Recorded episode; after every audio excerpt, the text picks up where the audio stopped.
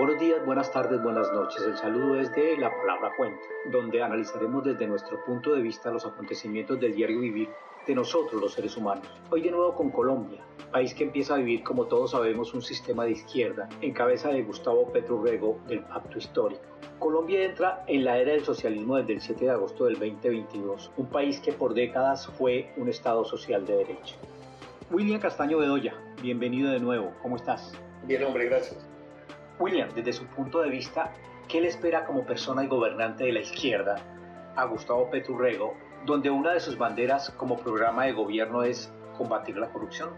Bueno, eh, hay, hay, un, hay un dicho que dice que ojalá no aplique a este, a este caso, pero tú sabes que a nivel político todos los discursos son, digamos, que son demagogos hay hay un, hecho que dice que tras del ladrón bufón. Hombre, cuando me hablas de la corrupción, ¿qué le espera a Petro? Primero que todo, demostrar que no es ladrón y que lo de bufón es una promesa que va a cumplir. Entonces, ¿qué le espera a un personaje como presidente nuevo de Colombia? Es rendirle cuentas a los 11 millones de personas que no votaron por él, porque los que votaron por él están felices, están en jubileo. Y así vayan a salir dos o tres o cuatro, cinco, diez noticias sobre corrupción, ese jubileo de la izquierda ahora va a perdonar todo lo que haga Petro mal hecho, porque así son los gobiernos. Los gobiernos y los que eligen los gobiernos lo único que van a hacer es tratar de minimizar el impacto que puedan tener las quejas sobre el gobierno de Petro en caso de que él caiga en corrupción. Ahora, ¿cuál es, para mi entender, el desafío de Petro? Es demostrar que no es corrupto y demostrar que no ha sido corrupto. ¿Por qué? Porque la oposición que va a tener va a ser una oposición muy inteligente. ¿Tú sabes lo que es tener oposición inteligente? Es tener una maquinaria, digamos, de derecha, liderada, digamos, por el centro democrático, que digamos que no, no cuenten la oposición en números, cuenten la oposición en mentes y aparte de eso, 11 millones de personas que no querían que Petro fuera el presidente justo porque no querían que Colombia entrara en una espiral de izquierda, donde el primer caso que haya de corrupción de cualquiera de los ministros o del mismo presidente, lo que hace es activar dentro de ellos mismos un mecanismo de defensa que es blindarse y quedarse en el poder para que nunca sean perseguidos por corruptos. Eh, eso sucedió en Venezuela. En Venezuela el gobierno tuvo que hacer pactos con la mafia y pactos con los grupos de extrema izquierda, con los insurrectos de las FARC, de la DLN, aparte de eso con los grupos de narcotráfico y todo. Llegó un momento en el cual estaban tan untados los gobernantes que les tocó perpetuarse en el poder y empezar a ser gobiernos de factos. O sea, simplemente implosionan y eso es lo que a Colombia y a la gente del mundo le parece que es muy difícil, porque el asedio que tiene Petro desde el punto de vista de narcotráfico es gigantesco, es escandaloso. El asedio que tiene Petro junto a un proceso de paz débil, que es un proceso de paz endosado por la mitad de Colombia, no por toda Colombia, porque por más que sea y que se haya sido firmado el proceso de paz, ese proceso de paz jamás lo hubieran firmado en, en España. En España acabaron con ETA a punta de balas y ETA no existe y no hubo esa forma de llevar todo el España completo a un comunismo, simplemente porque se hizo un, un proceso de paz que terminó dándole al, a, a, a los guerrilleros los privilegios más impresionantes, pero aparte de eso dándole a la izquierda la gobernabilidad del país. Y ahora con Petro me imagino que se va a profundizar esa, esa promesa de la paz total. Paz total. ¿Cómo vas a hacer la paz total con un cartel internacional? Tienes que volverte parte de ellos. López Obrador, López Obrador está luchando por no meterse con el, con el narco en México, pero sin embargo, pues es muy difícil porque son corrientes muy diferentes a lo que es gobernabilidad. Cuando él quiere hacer la paz con todo el mundo, todo el mundo quiere gobernar. Es que la paz la paz no se va a hacer. Petro tiene una papa caliente muy, muy difícil y cualquier paso que dé él puede entrar dentro de los espectros de la corrupción. Un milímetro puede entrar dentro de los espectros de la corrupción. O sea, si lo estamos viendo desde ese punto de vista. Hombre, yo me acuerdo cuando el corralito, cuando, cuando empezaron a subir los Kirchner en, en, Argentina, Argentina está acabada, Argentina está completamente mal, Venezuela está mal, Nicaragua está mal. Es que lo que yo estoy hablando, digamos, para una persona que acaba de votar por Petro y que está feliz, yo creo que es muy impopular lo que estoy diciendo en, unos momentos de tanta felicidad y de tanto, yo, yo, yo, lo llamo el jubileo. Todo el mundo feliz, música, todo, todo eso bonito, todos esos simbolismos de la posesión, toda esa catarsis de yo sentir que estaba oprimido y quedaba oprimido porque subió Petro. Yo sentía que, que, no había trabajo y que ahora que subió Petro voy a tener trabajo. Vaya, mi hijo, vaya a la esquina a ver si le dan trabajo porque subió Petro. Por el contrario, Si sube Petro y aplica una reforma tributaria muy fuerte que afecta a las grandes empresas, las grandes empresas, mire, no hay nadie más cobarde que un dólar. Y las grandes empresas y los empresarios colombianos inclusive los microempresarios, que ya empiezan a repuntar con sus exportaciones y ventas por Internet, cuando ellos empiezan a ver que sus impuestos no los dejan respirar, ellos van a tratar de hacer lo que hicieron todos los comerciantes venezolanos. Pero los, ejemplo, los comerciantes venezolanos no perdieron sus fortunas, los comerciantes venezolanos movieron sus fortunas para Miami y desde aquí ahora son más grandes de lo que eran allá en su propio país. O sea, que qué va a pasar si él le pisa los callos a las grandes empresas o a las medianas empresas colombianas? Porque quiere sacar adelante una reforma tributaria y coger dinero, dinero de impuestos, para poder fondear lo que llaman en Estados Unidos el welfare, que es darle plata a todo el mundo para que esté contento con él, elegir, pero desarmar todo un aparato productivo, que esa es la tendencia. Entonces, ¿qué va a pasar cuando esa persona a la que él le prometió empleos salga a buscar empleos y resulta que la empresa que producía en el pueblito 2.000 empleos se fue, que no, no encontró otra forma de sobrevivir? Entonces se fue y esa persona ya ahora no hay empleos. Entonces, ¿qué va a pasar? Que van a haber más empleos informales y más gente en las calles y mucha más gente queriendo salir de Colombia. Y esto que estoy diciendo yo, hombre, todo es hipotético. Todo es hipotético porque todo depende de cómo el presidente va a manejar las cosas. Yo pienso que el presidente tiene que manejar las cosas con mucha inteligencia, mejorando todo lo que Colombia ha mejorado durante los últimos 20 o 30 años, porque Colombia es un país muy interesante. A este señor la tarea no le queda es dañar lo interesante y empezar a demostrar de que él es un superhéroe y que, y que la izquierda es... La izquierda tiene que gobernar como si no fuera izquierda, con el pragmatismo, pragmatismo país, no pragmatismo sueños, ilusiones, no pragmatismo demagogia, sino con pragmatismo país. Ojalá y le funcionen muy bien todas las, las fichas que puso y ojalá que cuando esas fichas que puso eh, se sientan contentas no porque el presidente les obliga a hacer algo, sino porque en su inmensa, digamos, preparación, porque yo veo que hay dos o tres personajes muy preparados de los que él nombró, de los otros no siento tanta preparación. William, quiero decirte que su gabinete está conformado por gente conocedora de los temas y conocedora de sus ministerios, personas de la vida pública, y son funcionarios, algunos de ellos, de su alcaldía. Pero le fue muy bien a él en la alcaldía. Su administración fue tensa y muchos lo calificaron como un mal gerente, que promete mucho y hace poco, de ser un gobernante incapaz de trabajar en equipo, de ser terco y obstinado, que casi siempre se sale con la suya y hasta de déspota, como lo calificó quien fue su director de Relaciones Internacionales de la Alcaldía de Bogotá, Daniel García Peña, en junio del 2012. Pero todo eso, como hábilmente lo ha hecho, lo volvió a su favor ante un electorado que le ha creído sin mayor cuestionamiento. A lo que yo me refiero es a lo siguiente. Yo veía estos días a, la, en un discurso la ministra de, de, Trabajo que él puso, y es una señora que en lo, las pocas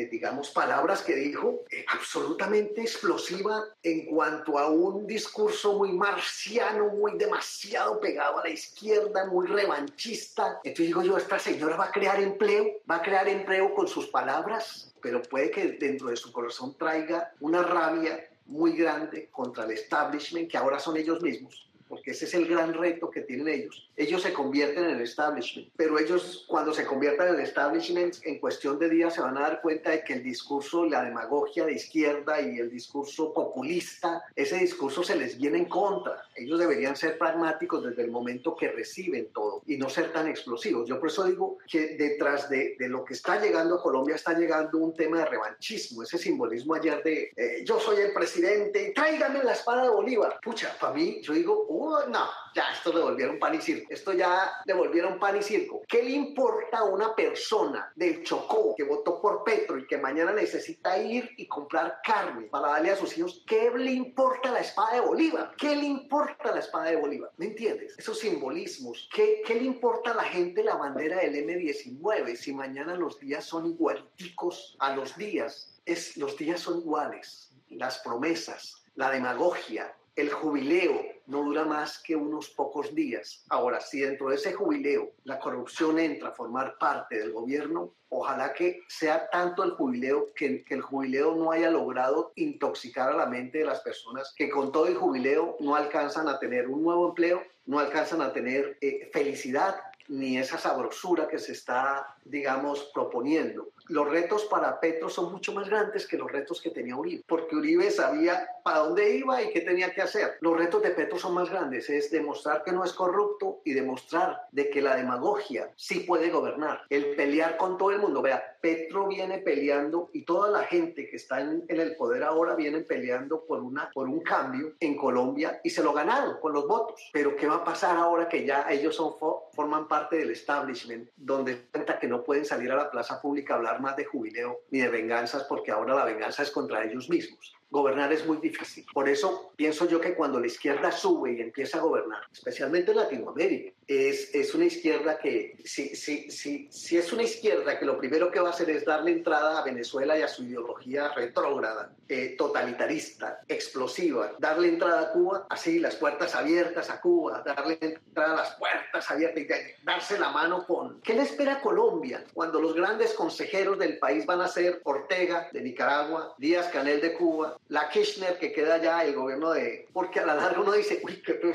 qué cantidad de gente, y yo diga, pero la gente que no fue es la gente que debió haber ido. Bueno, salvo, digamos, el príncipe de España, que es simbólico, pero allá no estuvo el presidente de España. Eh, estuvo Lazo, el del Ecuador, que ah, sí, porque, porque quieren el tratado de, del Pacífico, entonces ellos quieren hablar una agenda eh, comercial que vienen trayendo. Entonces mucha gente vaya es para que no se le dañe la agenda que iban avanzando por muchos años con la Colombia que acaban de entregar y que es una Colombia que terminó con una economía súper robustecida, así ellos no lo quieran reconocer, y que terminó con unos programas adelantados, súper adelantados, porque es que el discurso de ellos durante todo lo que ha pasado era tomarse el poder a base de presión y ya lo tienen ya lo lograron, pero ¿cómo van a mantener el status quo de lo que está funcionando bien? Vamos a ver, ese es el reto que tiene Petro, que es demostrarle a la gente que es el mejor gobernante, de que, de que es mejor que todos, ojalá y eso sea verdad.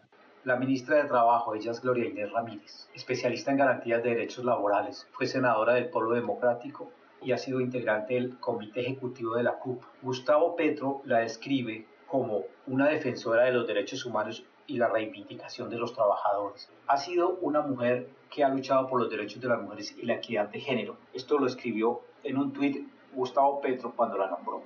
Es que esos son clichés, Gilberto, esos son agendas. Yo he luchado, pero yo sé manejar una cartera, yo sé crear más empleos, praxis. O sea, yo, yo soy literato, pero como soy literato, yo no tengo ni idea de cómo manejar un Ministerio de Cultura simplemente porque escribí dos, tres o cuatro novelas. ¿Por qué no eligieron a Vargas Llosa? Pues era premio Nobel. No, es que el, el premio Nobel no te garantiza ser el mejor presidente de Perú. No, no te garantiza. Eso es lo que yo veo que cuando uno escoge un gabinete porque tal persona es así, hombre, esa persona va a necesitar mínimo un año para aprender a ser ministro. Porque como todo se fue a la izquierda, todos los que te van a rodear, digamos, vamos a hablar de, la ministra de, de Deporte, Sí, ella es María Isabel Urrutia y Petro la nombra y esto colocó en un tuit. La reconocida deportista María Isabel Urrutia será nuestra ministra de Deportes. Promovió la profesionalización de los deportes durante paso por el Congreso y será una representante del pueblo afro colombiano en el gabinete. Vale precisar que María Isabel Urrutia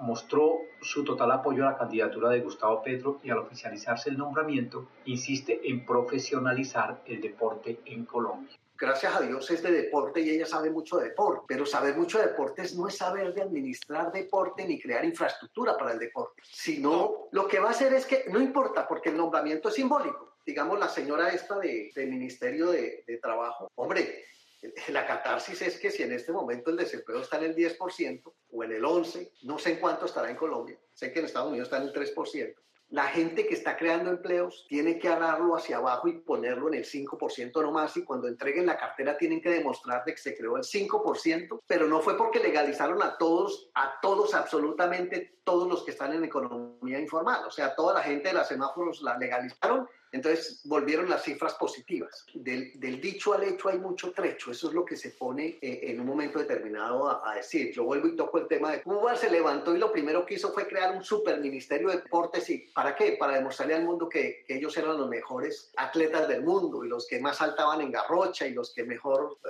boxeaban y todas esas cosas. Cuando se nombra una cabeza que va a ser rodeada por otras cabezas, digamos de que la persona no es la mejor, sino es un simbolismo digamos, me gané una medalla de oro y ahora soy ministra de deporte. deportes. Pero eso no significa que sea la mejor gobernante para echar adelante una cartera de deportes. Entonces, ¿qué tiene que hacer la persona? Como son simbolismos, el presidente tiene que rodearla de las fichas más importantes que realmente saben de estructura deportiva para que sean los consejeros de esa figura prominente, digamos, el caso de Urrutia o el caso de la señora de esta o el caso hasta del ministro de, de Hacienda, que es, yo creo que el ministro de Hacienda viene siendo como la cartera más importante de, de, del trabajo de Petro. Ojalá que no pase en Colombia el síndrome de los, de los cerebros fugados de la presidencia, como pasó cuando subió Trump que nombró a sus amigos, a todos sus amigos. Resulta que a los dos meses todos le habían renunciado y todos no sabían dónde esconderse porque encontraron en el personaje un personaje rutilante. Y resulta que él empieza a nombrar a su segundo nivel de amigos y después nombra tercer nivel de amigos. Y llega un momento en el cual nadie quería ser parte del gobierno de él. Entonces, ¿qué pasa? Que empezó a radicalizar los nombramientos y empezó a llevar todo un espectro, como quien dice, de no hice el mejor nombramiento el día que arranqué, sino que el día que arranqué empecé a quemar a mis mejores amigos.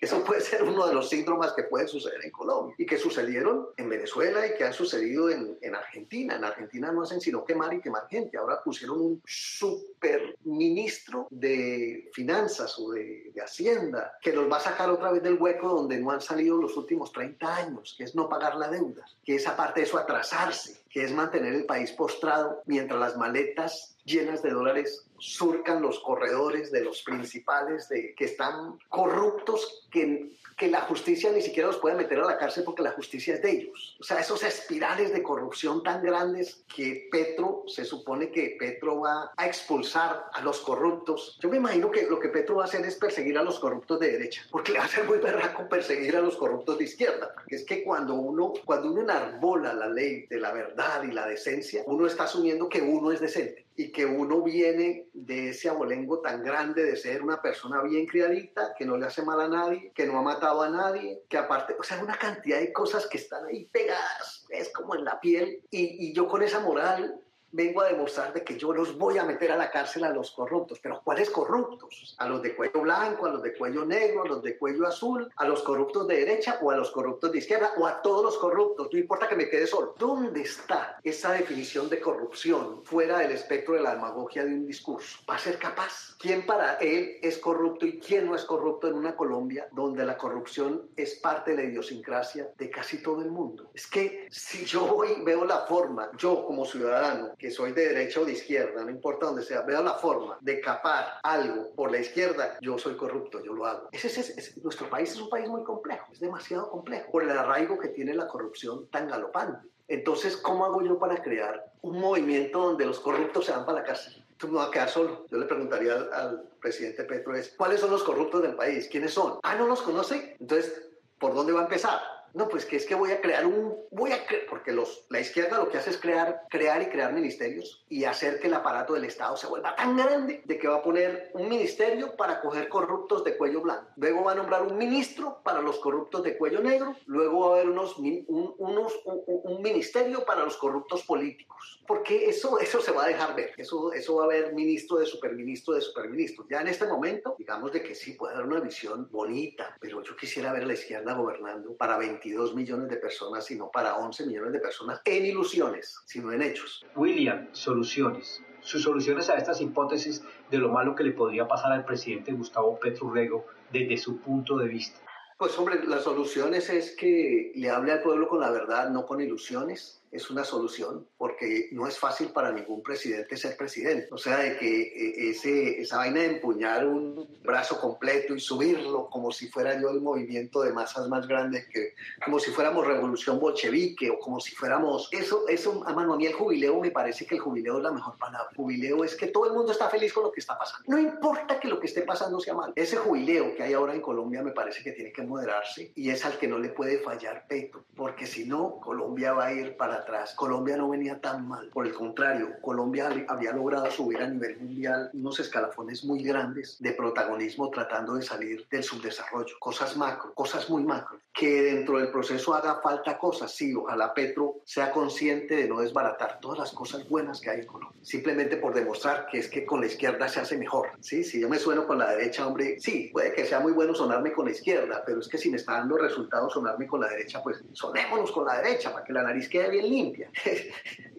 son, son esas cosas. Y demostrar que la izquierda no es algo que se tenga que satanizar, que la izquierda realmente funciona porque es lo que el país necesita, porque lo que el país necesita tiene que ser lo que el país necesita, no que al país se le promete, simplemente por el voto. Otra vez, demagogia. La demagogia crea gobiernos, la demagogia crea populismos, los populismos crean totalitarismos, los totalitarismos crean pobreza, desolación, atraso. Es lo que está pasando en, Latinoamérica casi toda. Mano. William, permítame sacarte del tema que estamos tratando, pero tu visión del actual mandatario chileno, Gabriel Boris Font, quien asumió el cargo el 11 de marzo del 2022 y estuvo precisamente como invitado internacional en la posición del presidente colombiano.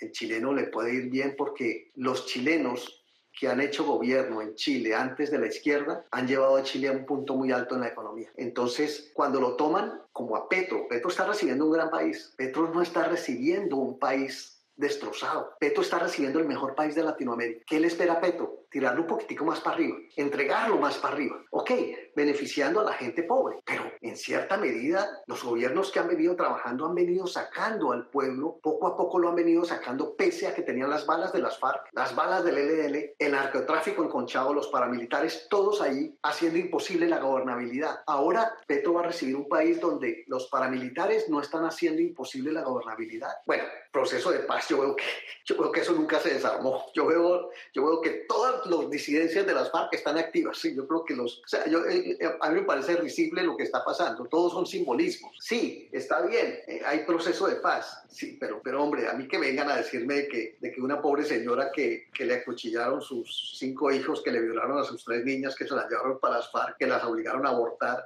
que toda esa vaina, toda esa cantidad de víctimas. Hombre, como si las únicas víctimas que hubiera que victimizar fueran a las de a las a las que la derecha provocó con sus paramilitares y todo eso, pero resulta que lo que le provocó la guerrilla no se victimiza, eso se perdona, eso, eso forma parte de lo que están queriendo hacer ahora, que es llevar todo el proceso de la JEP a crear parte de las escuelas y la historia para los niños, pero ¿con qué óptica? ¿Con la óptica solamente de la izquierda? O sea, la víctima fue la izquierda durante estos últimos 50 o 60 años de guerra civil en Colombia. Todo eso que estoy diciendo yo, esos simbolismos que hacen que una nueva generación de colombianos desde niños vean como próceres a los combatientes de las FARC, hombre, y que vean como absolutamente demoníaca las fuerzas militares de Colombia y a las derechas, yo creo que esa postura es la que no estoy de acuerdo yo de que la muestren desde esa perspectiva en vez de mostrarla de una perspectiva global. O sea, tan malo fui yo como el otro. Y eso sí enseño a los hijos, pero no le enseñan a los hijos solamente que el mal, el bueno fui yo, guerrillero, y el malo fue el otro que se defendió durante 40 años y que mantuvo el país en democracia. Entonces, yo pienso que todo eso son cosas que vienen como parte del proceso mismo del gobierno de cuatro años que va a tener, digamos, la izquierda en Colombia. Eh, Colombia es un país muy interesante, muy grande, muy evolucionado y esperemos que esta gente pueda capitalizar sobre eso, pueda capitalizar sobre eso y esperemos que el discurso no sea tan revanchista. Vuelvo y reitero, a Petro le esperan días muy difíciles para demostrar que es muy bueno, que no es corrupto y que va a acabar la corrupción. Hombre, me parece que se metió en camisa de once varas con ese credo de, de acabar la corrupción. Se metió en camisa de once varas. Muy complejo.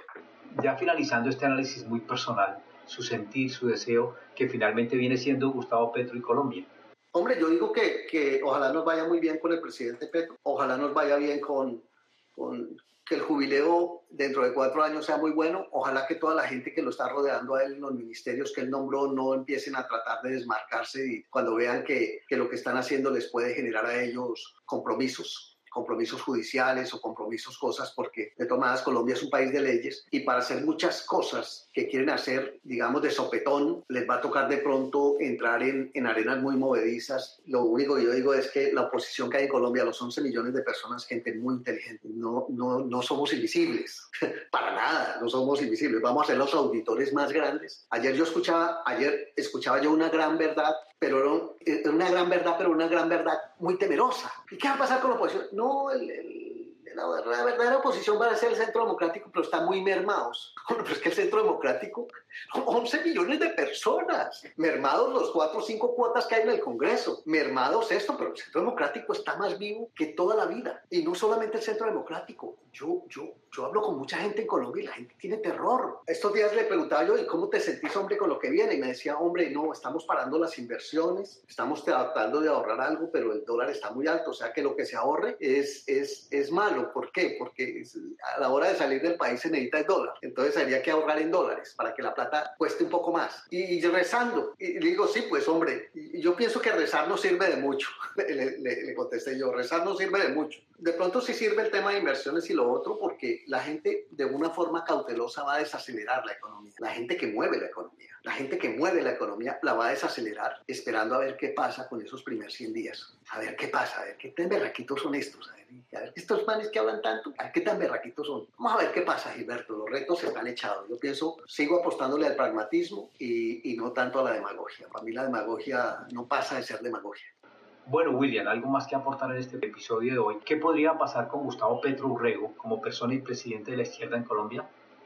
Digamos que Petro llegó a la presidencia planteando una cantidad de utopías. Vamos a ver si él es capaz de que esas utopías dejen de ser utopías y se vuelvan realizables y que la gente del jubileo se sienta feliz. A mí me gustaría a los 11 millones de personas que votaron por Petro hacerles una encuesta dentro de dos años a ver cómo le va a Petro. ¿Por qué? Porque las otras 11 millones de personas vamos a ser auditores. O sea que si nos hacen una encuesta a nosotros, lo que nosotros vamos a decir, no, hombre, no me gusta esto, no me gusta lo otro. Pero a las personas que están en el jubileo, vamos a ver si esas personas están contentas con lo que tienen en la Casa de Nariño y en todos los ministerios. O sea que el reto va a ser muy grande. William, tus redes sociales. Pues hombre, no, yo tengo unas redes sociales que no están muy comprometidas con el discurso mismo del podcast, porque más que todo tienen que ver con, con literatura, tienen que ver con mi trabajo de, de libros, de, estoy adelantando pues unas historias eh, interesantes, novelas simplemente. Eh, el podcast que, que, estamos haciendo entre tú y yo, eh, que va a tocar muchos temas, va a ser el que nos va a traer, digamos, comentarios y todo eso. Como quiera que sea, yo tengo un Facebook que se llama William Castaño Bedoya. En Facebook tengo eh, una página web que es williamcastañobedoya.com. Eh, tengo un Instagram que, que, no tiene nada que ver con,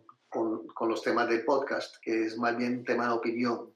Tiene que ver más que todo con, con literatura y novelística y las inclusive todas las impresiones que yo vengo dando en el podcast, que es bastante nuevo, tienen que ver un poco con una mirada desde, desde muy afuera de Colombia. Eh, digamos que lo que quiero yo es respetar mucho a las personas que, que están en los procesos y el activismo político eh, en un país que queremos muchísimo y que queremos que no se destruya simplemente por un timonazo a la izquierda y que le deseamos lo mejor al presidente, porque realmente, pues hombre, si un personaje como Petro logra hacer del país un país mucho mejor de lo que encontró, yo te aseguro que que se ganan un puesto en la historia del país. Y yo te aseguro que esos puntos que logre poner Petro, que son los que ha dejado la derecha en Colombia o, la, o el centro derecha, esos puntos que ha logrado eh, que logre crear Petro, pues son puntos que va a aplaudir el mundo entero. Así de sencillo, así de sencillo. Es poniendo una mirada de outsider, de persona que ve muy lejos a esa Colombia que nos tiene metidas en un gran romanticismo porque la amamos y porque la admiramos. O sea, nosotros no queremos que, que en las calles, eh, digamos aquí del Gran Miami o de Nueva York, uno vea a un venezolano y vea esa, esa Venezuela destruida porque la izquierda llegó, destruida por toda la vida. O sea, el proceso de Venezuela, un proceso que se va a tomar 20 o 30 o 40 años más abajo, porque rehacer las instituciones que se destruyeron, eso, o sea, la democracia es una cosa que evoluciona con los siglos. La lucha de clases es una lucha de clases que se puede dar desde la derecha, no necesariamente desde la izquierda. Date cuenta que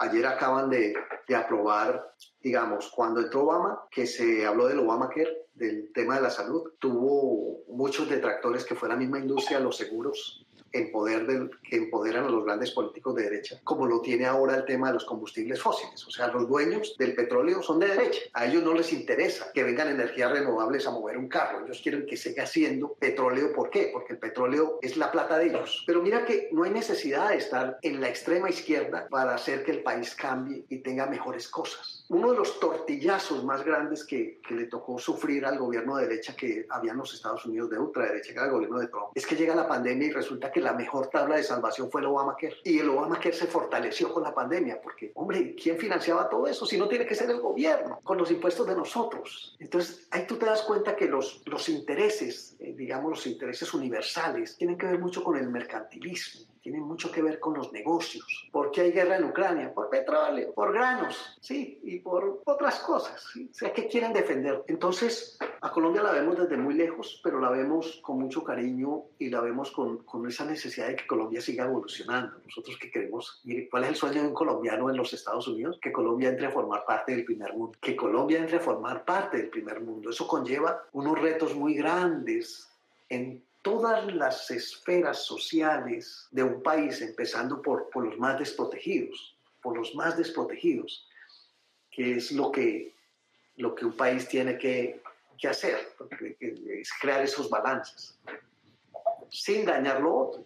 Digo, el gran temor que a mí me da es que el tema de impuestos espante los capitales colombianos y que ahí sí que sea difícil conseguir, conseguir empleo, que sea muy difícil conseguir empleo entonces, ¿qué pasa? Le toca al gobierno inventarse empleos, crear guerrillas, traer armamento para armar al pueblo, para que se sientan soldados. Lo que pasó en Venezuela. Toda la plata, cosas militares, toda la plata. Para, el aparato de gobierno se crece, se crece, se crece y llega un momento en el cual ahí no hay nada. En Venezuela mm, llena de petróleo y no, no sabe, no tiene petróleo ni para ellos mismos. Es, es, es cosas tan absurdas, hermano. Entonces, bueno, eh, yo creo que Gilberto, que, que, esto es un pensamiento muy de lejos del país y que qué bueno que en algún momento se nos demuestre que estamos cerrados con todas estas, con todas estas líneas de pensamiento que tenemos, que, que parecieran retrógradas en este momento, pero es que este es, este es el momento de denunciar, porque si no empieza un gobierno y empieza chueco y se queda chueco para toda la vida y a Colombia le va a costar si Petro no hace un buen gobierno, así el, la demagogia sea muy buena, pero el gobierno es malo, eso le va a costar a Colombia una involución de 30, 40 o 50 años. Y Colombia no está para eso. Colombia va para arriba. Va para arriba. Colombia está tratando de soltarse de todos los países de Latinoamérica para echar para adelante, para salir del tercermundismo. Entonces, un reversazo a estas alturas sería fatal, sería fatal. Y hasta aquí La Palabra Cuenta, un podcast lleno de conceptos y apreciaciones de personas que vemos el mundo de una forma muy personal. Hasta pronto.